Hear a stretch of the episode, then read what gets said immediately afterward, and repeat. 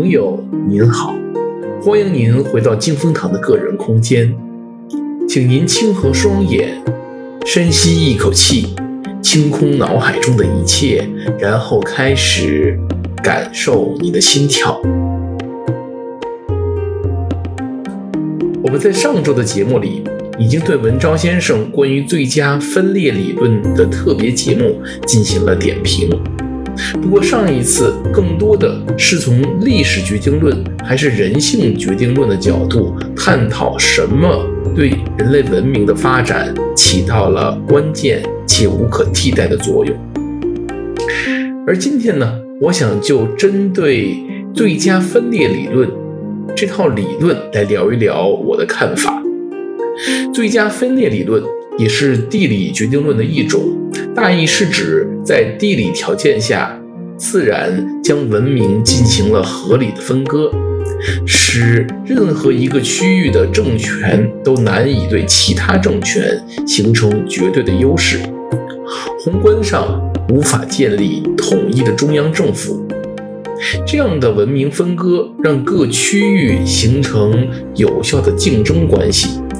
促使文明的发展和科学的进步。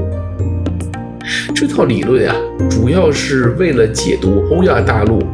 东西方文明发展上体现出来的差异。但是呢，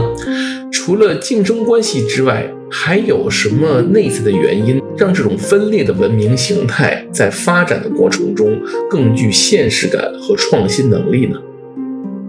其实，当我们考虑某个条件和一系列现实结果之间变化的规律时啊，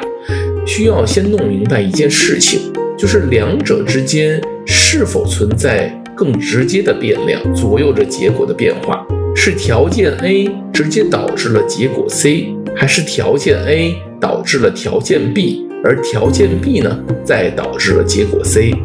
如果后面这种情况，就代表条件 A 对结果的影响是间接的，而且条件 A 与条件 B。之间存在内生的关系。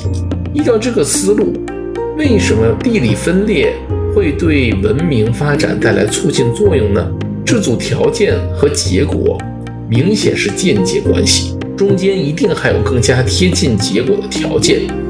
那我们从逻辑上的问题就是：最佳分裂带来了哪些人类生活习惯和社会形态的变化？最终左右了文明的发展，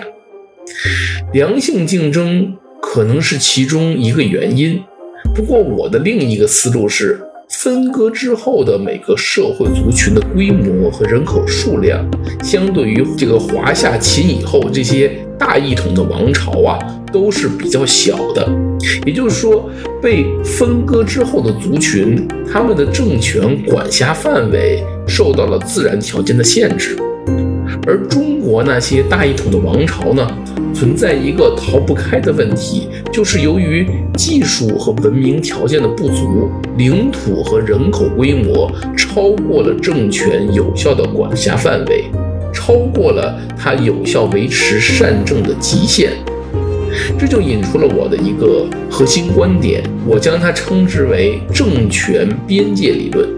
也就是一个政权是以什么样的方式确定自己的边界，其实是决定整个文明走向的关键因素之一。这个问题呀，我们留在以后的节目中继续探讨。好了，今天的节目就到这里，感谢您的时间和信仰。现在请深呼一口气，睁开您的双眼，重新开启您的意识，回到您来自的那个。现实世界中去吧，愿神与您同在。